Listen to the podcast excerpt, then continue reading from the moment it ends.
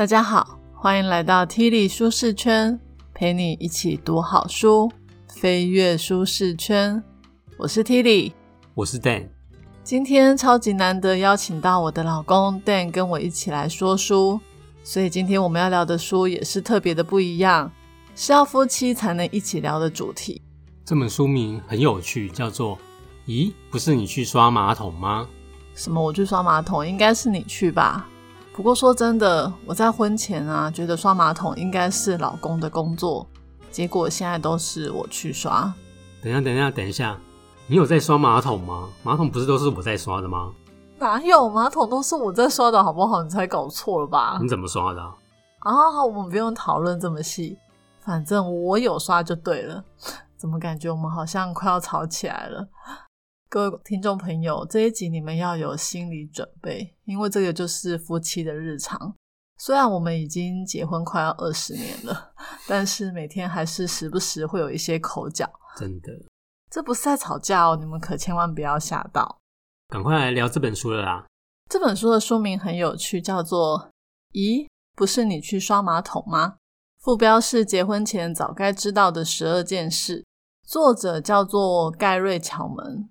他是一位婚姻专家，他最有名的著作就是《爱之语》，全球呢翻译差不多有超过四十九种的版本，总销量真的也很不得了，超过一千万本。哇，这本书超级有名的，我跟 Dan 差不多在七八年前就有上过一堂婚姻相关的课程。嗯，这个课程一开始也是让我们先认识彼此的爱之语。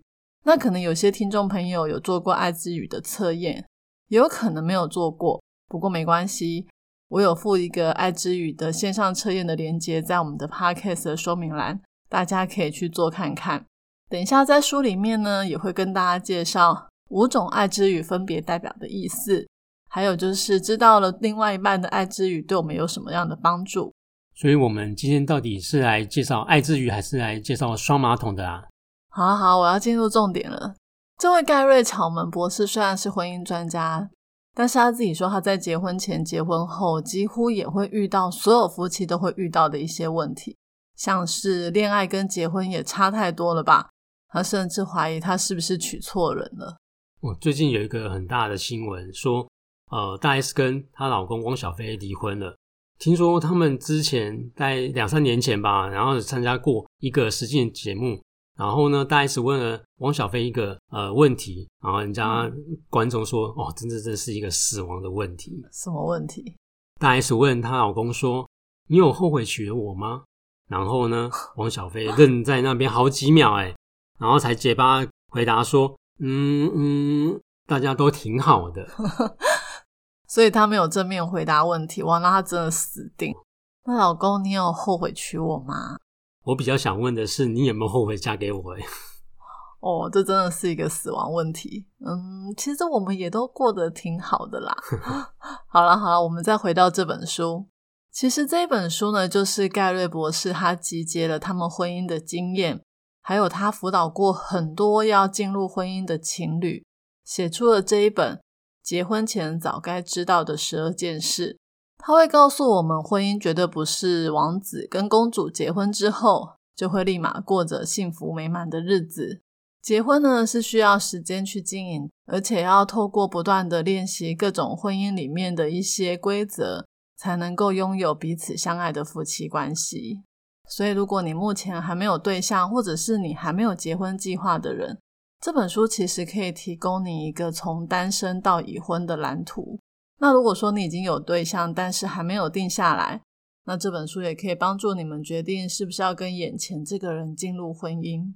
那如果说你已经订婚了，那更要看这一本书，因为你可以从很多前辈的错误中学习建立美满婚姻不可少的一些心态跟技巧。我真的觉得他说的没错诶，我们当初就是没看这本书，所以才会整天吵得不停。吵到都快要离婚了。的确，我们真的是吵到快要离婚。真的，真的。讲到这，我觉得作者在书中里面讲到有一段话，我觉得蛮有道理的。他说啊，我们小时候为了将来长大要工作赚钱，所以我们从小不知道念了十几年的书有吧？嗯。但婚姻是一辈子的事，可是我们却没有花任何时间来训练自己。所以这也难怪很多人进入婚姻之后，发现哇，日子怎么没有想象中的美好？人家不是有一句话说，婚姻是爱情的坟墓？嗯嗯，对啊。所以作者是建议说，要结婚的情侣应该都要去做婚前辅导。我觉得这是一个还蛮新颖的概念。但是呢，我想如果大家没有时间或者是没有资源去做婚前辅导，那你至少要看这一本书。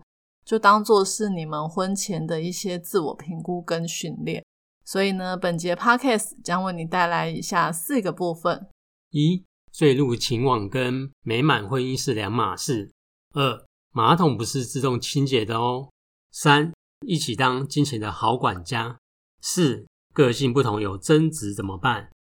一开始我们来聊一下坠入情网跟美满婚姻是两码事。意思就是谈恋爱跟结婚是两件事。相爱的情侣结婚之后不一定就能够从此幸福美满。关于这一点，老公你觉得呢？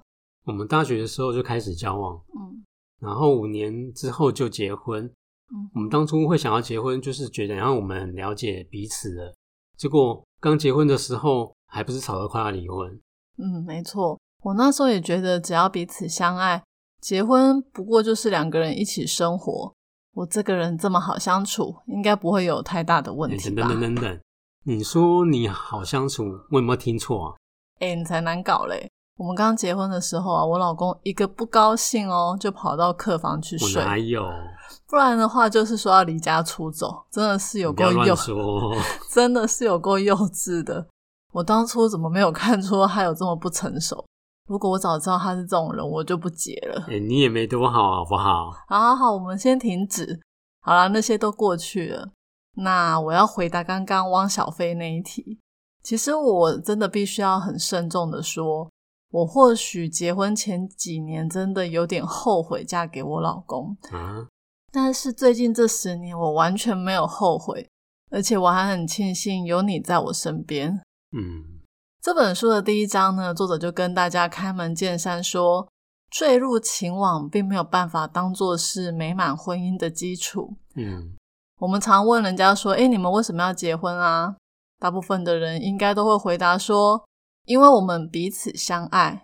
这个答案听起来好幸福哦。嗯，但是这种彼此相爱的热恋感，非常有可能在你结婚之后没多久就越来越淡了。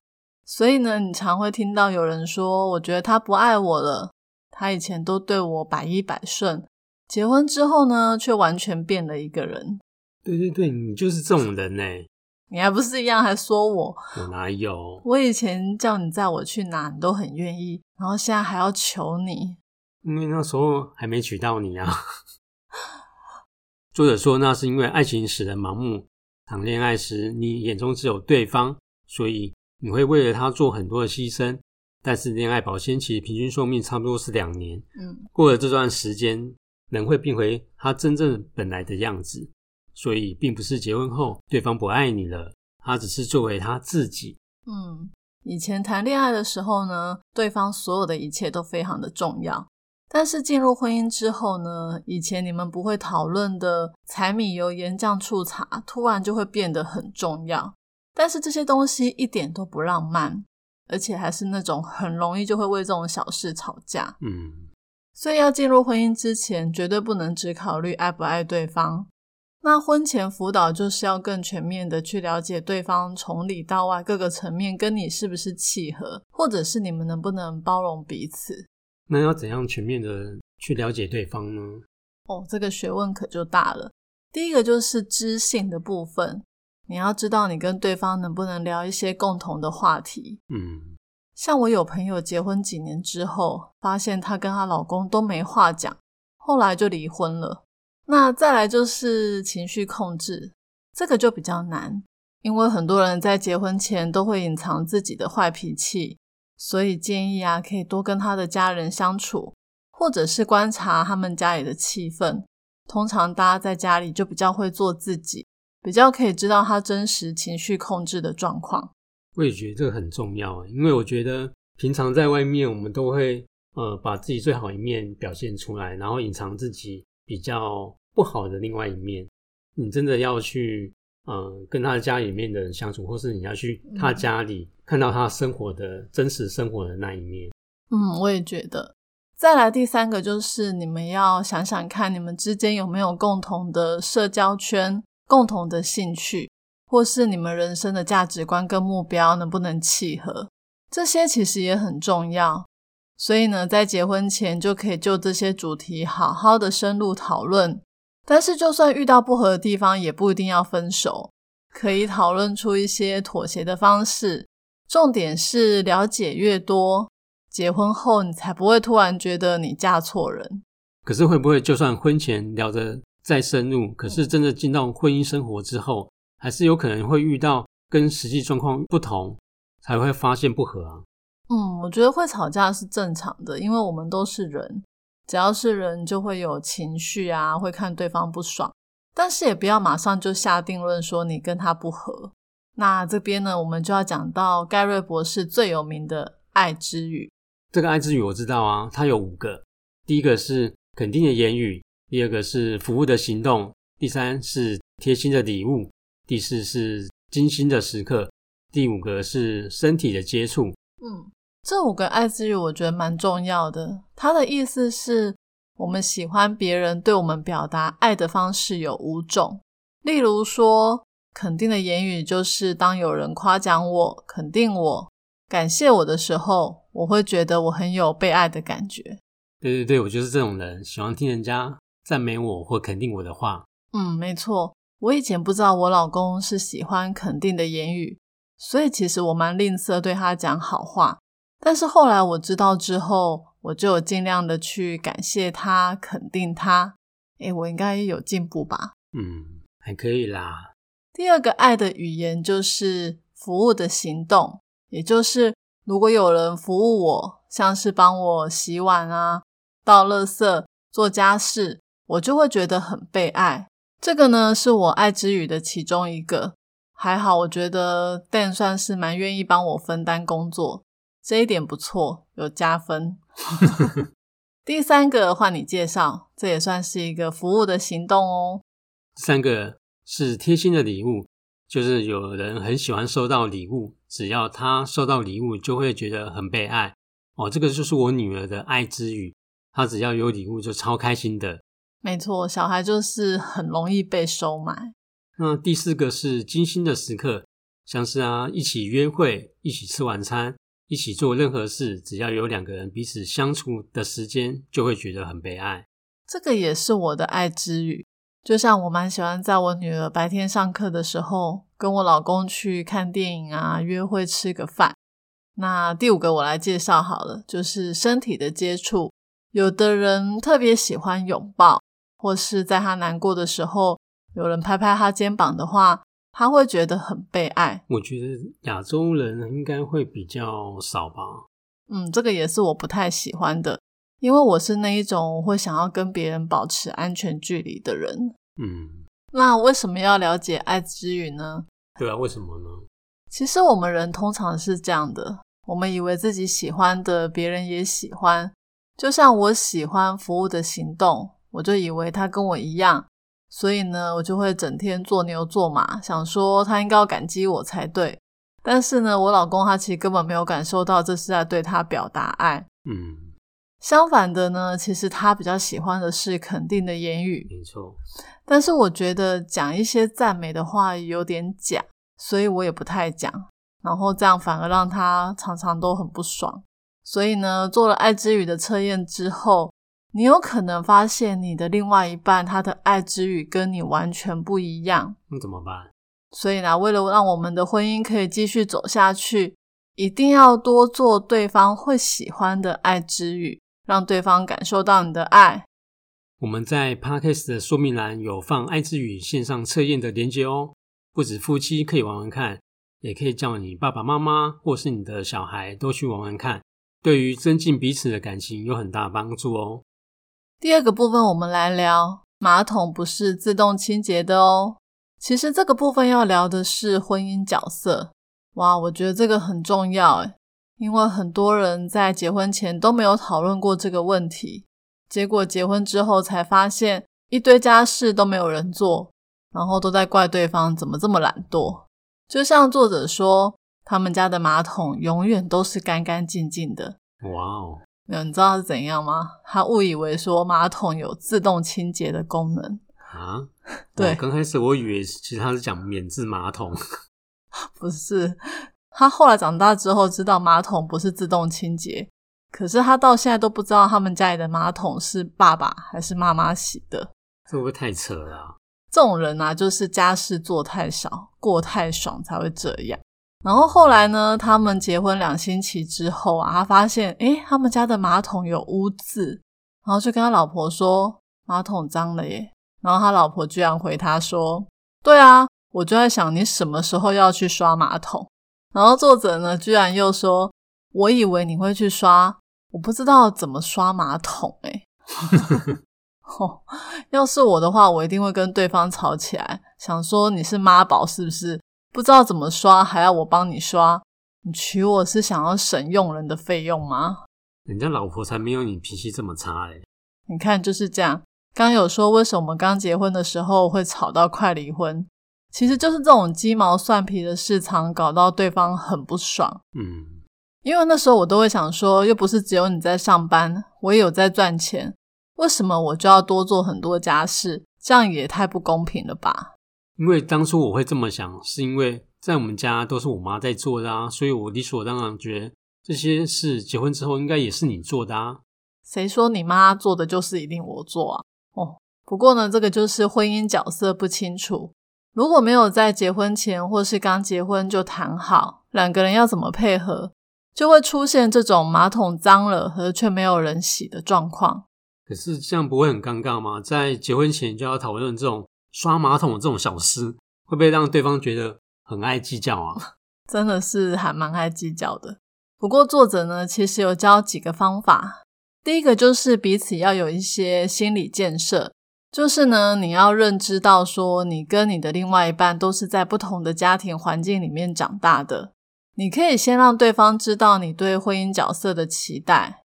那这个期待有可能是你从小习惯的方式，嗯，就像说有些家庭是妈妈煮饭、爸爸洗碗之类的。但是这个只是你对角色的期待，不代表说一定要照你的期待走。所以啊，就是要彼此讨论。而且，如果呢，可以为了让彼此生活更舒服而丢掉你的期待更好，因为呢，爱情本来就是要彼此牺牲嘛。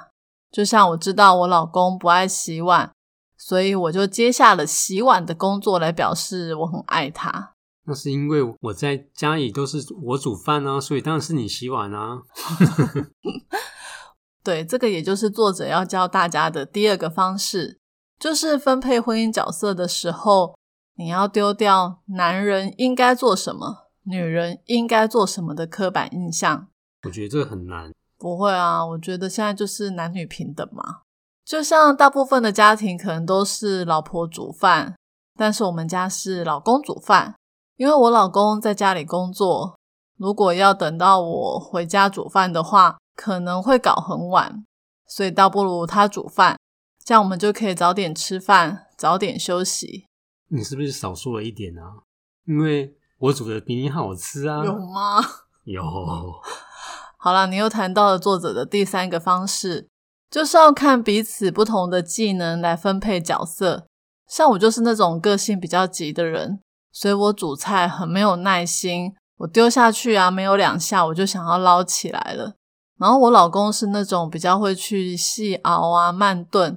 他煮出来就会比我好吃一点啦。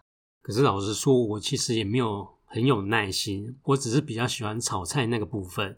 但是备料啊、切菜、切葱这种很琐碎的小事，我就觉得很烦躁，觉得很浪费时间呢。哦，你又说到了作者最后一个方式，就是呢还要看彼此喜欢做什么事。像我就超级喜欢备菜的。我很喜欢切葱啊、剥蒜头啊、弄一些料，我就会觉得很有趣啊。哦，你不觉得这样讲起来，我们两个还蛮合的吗？不过我们也是磨合了好几年，在最近几年才知道对方喜欢做什么，讨厌做什么。所以就算婚前有讨论过各自的角色，婚后还是要再看看彼此状况再修正。如果真的有遇到哪件事两个人都不想做的话，那就花钱请人家做好了啦。没错，钱可以解决的事都是小事。对，那第三个部分我们就要来聊一下钱的问题。在我们家呢，我爸妈的钱是一起管理的，因为爸爸赚钱，妈妈管家是很理所当然、天经地义的一件事。而且以前呢，小时候还会听到有一个名词叫做私房钱，你有听过吗？你爸妈有没有偷藏私房钱？我是不知道我妈有没有私房钱，但是我知道她的户头存了很多钱。好了，那私房钱呢的意思就是，一般家庭呢通常会把钱拿来一起共用，可是其中一个人可能会偷藏钱，那个就叫做私房钱。不算是偷藏钱吗？存把钱存下也算是私房钱吧？你是说存在自己的户头吗？对啊，像我妈她没有存在呃什么床底下啊或者是什么的、啊，可是她户头存了很多钱啊，而且这些钱我爸都不知道他到底有多少。那你今天这一集讲了，你爸不就都知道了？没差啦，反正他们应该现在也不介意了吧？可是我后来结婚之后，我发现，诶，其实夫妻的理财完全不是这么回事，因为根本不用藏私房钱啊，我们都是各自管理自己的钱。对，那是因为现在社会大部分都是呃夫妻一起出去赚钱，所以那当然就是各自管理自己赚的钱哦。但是他们会讲好谁要负责那一块，像是有人会付房贷啊，有人要付家里的一些杂支啊。嗯，当初刚结婚的时候，我跟我老公也是各自管理自己的钱，所以有时候我会买一堆衣服啊，自己想要的东西，然后呢，Dan 都会骂我说很浪费钱。那真的很夸张哎。可是我就想说啊，那就是我的钱啊，关你什么事？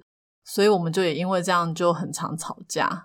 可是我觉得你说那一句“那是我的钱，关你什么事”，那我让我觉得很像我们不是一家人呢。那种关系感觉好像是呃陌生人或是呃一般的朋友，大家互不干预，各自赚的钱。但是其实我个人是比较节俭，我会希望大家都节省一点，为了呃将来啊存一些子女教育费啊，或是我们退休的一些费用。可是我发现不止我们这样，我有很多朋友也是这样。譬如说，老公付房租啊，老婆付家用，然后他们彼此都搞不清楚对方有多少钱。一起出去吃饭的时候，还会说：“诶，今天是你请还是我请？”像我们其实以前也用这样的方式各自管理钱，然后生活了好多年。后来有一次，Dan 去上了一个夫妻理财的课程。他回来就很慎重的跟我讨论说，钱要一起管理。对对对，我印象还很深刻。那门课叫做“致富有道”，就跟这本书的作者说到，呃，我们在结婚的时候会承诺对方说，无论顺境或逆境，都要一起携手过日子。这其实也表示我们应该要共享收入，像团队一样，共同决定如何处理我们的金钱。嗯。共同管理这件事情，就是你要放弃自己管理金钱的自由。一开始呢，会有点不舒服，但是我们真的这样做之后，我发现我们更有那种夫妻同甘共苦的感觉。那真的是诶，而且我也觉得，一起管理金钱之后，因为你要买比较贵的东西，你就要先问对方。然后 Dan 就很常打枪我啊，叫我不要买啊。然后我也因为这样子少了很多冲动性的购物，省了不少钱。然后在这本书里面，作者也有提到哦，夫妻两个除了钱要一起管理之外，也要一起讨论钱的分配。嗯，他是建议百分之八十拿来付贷款跟日常所需的所有费用，百分之十储蓄，百分之十捐给慈善机构。而且夫妻两个还要讨论超过多少钱以上的消费，要经过双方的同意。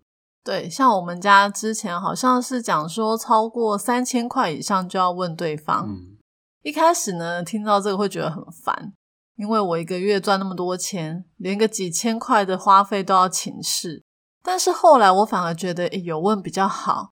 像我现在连几百块的东西我都会问，这样才不会不小心就失心疯啊，脑波太弱，买了一堆不需要的东西回家。你看这样，我是不是帮你省了很多钱呢？还不错啦。不过我觉得一起管理金钱最棒的是，嗯，会有一种生命共同体的感觉。大家想一想，如果没有一起管理金钱，万一其中一个人有金钱上面的需要，然后还要跟对方借钱，这样不是很怪吗？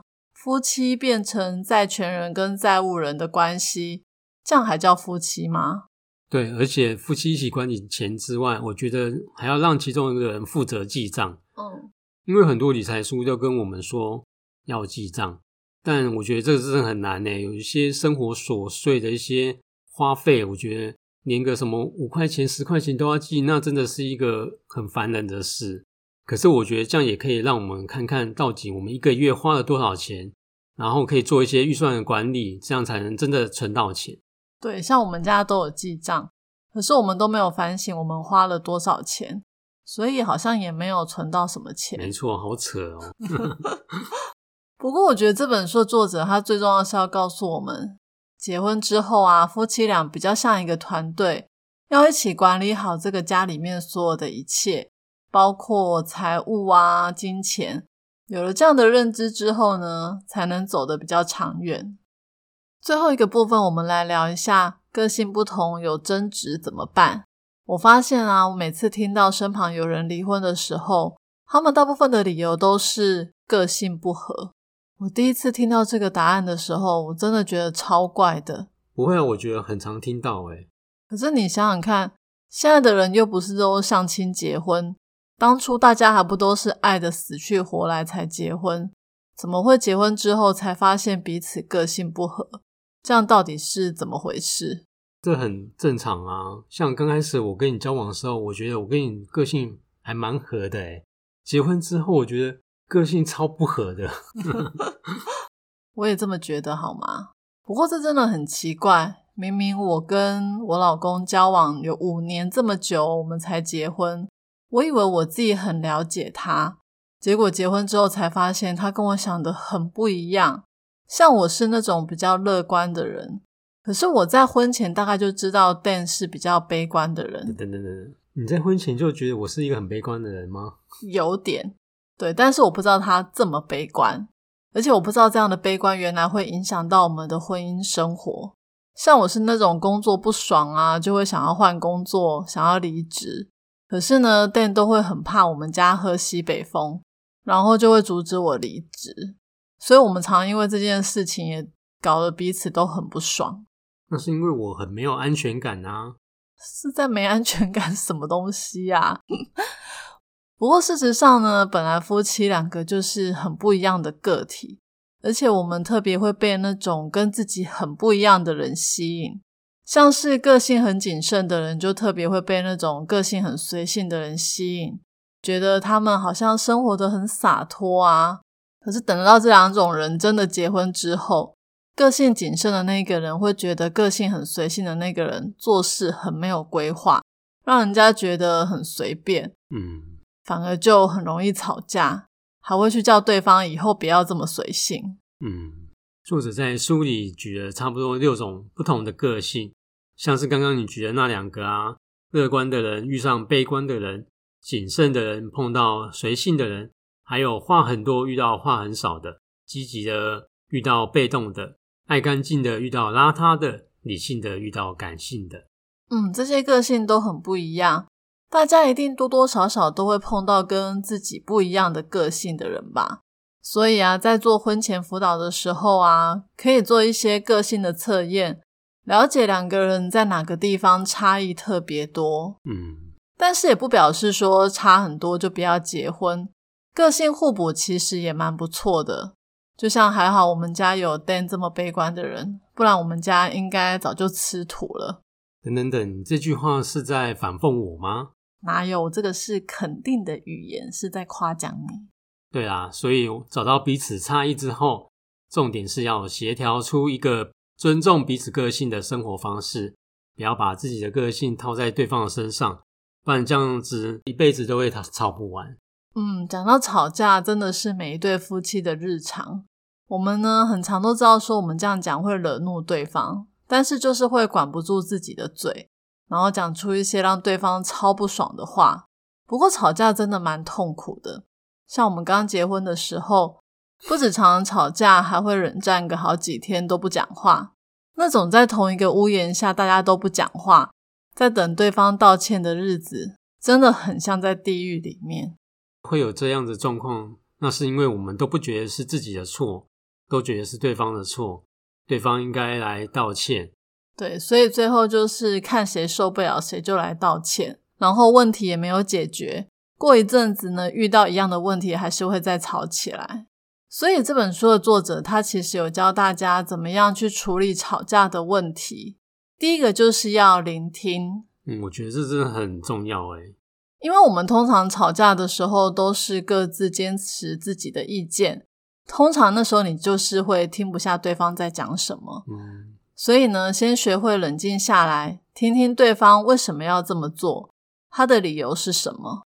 作者在书里面有讲到一个故事，我觉得印象很深刻，就是有一对夫妻在圣诞节的时候都想要对方跟他回他自己的家过节。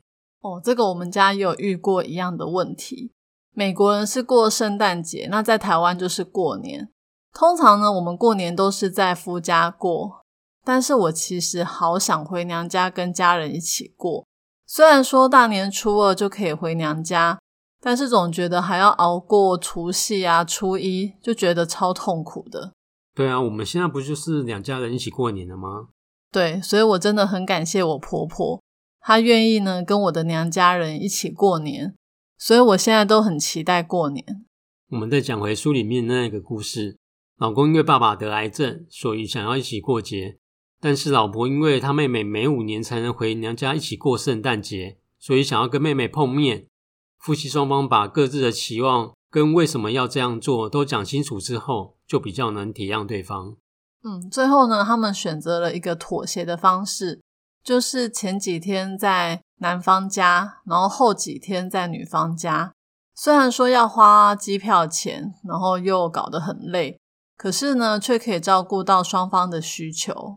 所以，其实我觉得在婚姻里面啊。如果可以彼此妥协，各让一步是蛮好的，因为表示你愿意为对方牺牲，这样子才有那种爱的感觉。你讲的蛮好的诶我们也是这几年才体会到为爱牺牲的重要性。不过呢，能妥协当然是最棒的啦。最常发生的就是，如果还没有找到双方都可以接受的方式，可能在那之前就已经吵了很多次架。这时候呢，作者也说。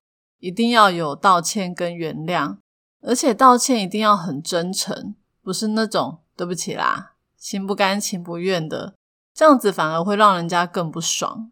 对对对，你很常这样说。作者说呢，其实道歉是坚强的记号，我觉得蛮有道理的，因为可以低头道歉是非常需要勇气，而且接收到对方道歉的人。也应该要很大方的原谅对方，不要得理不饶人。这样的话，婚姻才走得下去。最好是当一方道歉之后，另一方也跟着道歉，这样才是成熟的表现。对啊，吵架就是一个巴掌拍不响，通常一定是两个人都有错。那我们其实真的很需要去反省自己哪里做错，勇敢的道歉，也要勇敢的原谅。今天的说书呢，就说到这里。最后来讲一下看完这本书的感想。这本书虽然讲了十二堂课，但是每一堂的篇幅都短短的，算是非常容易阅读。而且除了我们今天讨论到的恋爱跟婚姻是两回事，婚姻角色分配、金钱管理跟吵架怎么处理之外，这本书里面还有讨论到怎么跟公婆啊、岳父母相处，万一不和怎么办？还有性关系、宗教信仰之类的话题。对对对，我在看书的这个过程当中，会一直回想起我跟 T 这些年来的日子，真的是书上讲的问题，我觉得几乎都有碰过。我们自己因为没有事先看过这本书，所以也跌跌撞撞好多年，真的是最近这几年才越来越好。所以我真的非常推荐考虑或者是即将要进入婚姻的听众朋友。可以买这本书来看，会让你对婚姻有更真实的看见。那如果是已经结婚的朋友，最近在婚姻的经营上有点卡卡的，也可以买这本书来看哦。作者介绍这些方式对夫妻关系经营会有很大的帮助。今天我们要送给大家的三个知识礼物分别是：一、找出对方的爱之语，用对方喜欢的方式表达你的爱；二、婚前协调好婚姻角色、金钱管理方式，让你们婚后更幸福哦；三、道歉是坚强的记号，勇敢道歉，也勇敢原谅。我已经把今天所有的重点内容都放在我的部落格 Podcast 的说明栏有连结哦。这一集的题目是：听完了这本书之后，你觉得婚前还有哪些事要好好讨论呢？欢迎你留言跟我分享你的看法。愿上帝帮助我们了解，我们都是不同的个体，会有争执是正常的。也愿上帝给我们经营婚姻的智慧与勇气。让我们可以关关难过关关过，跟另外一半幸福的过一辈子。我是 Tilly，我是 Dan。Tilly 舒适圈，一周一本好书，我们下周见，拜拜，拜拜。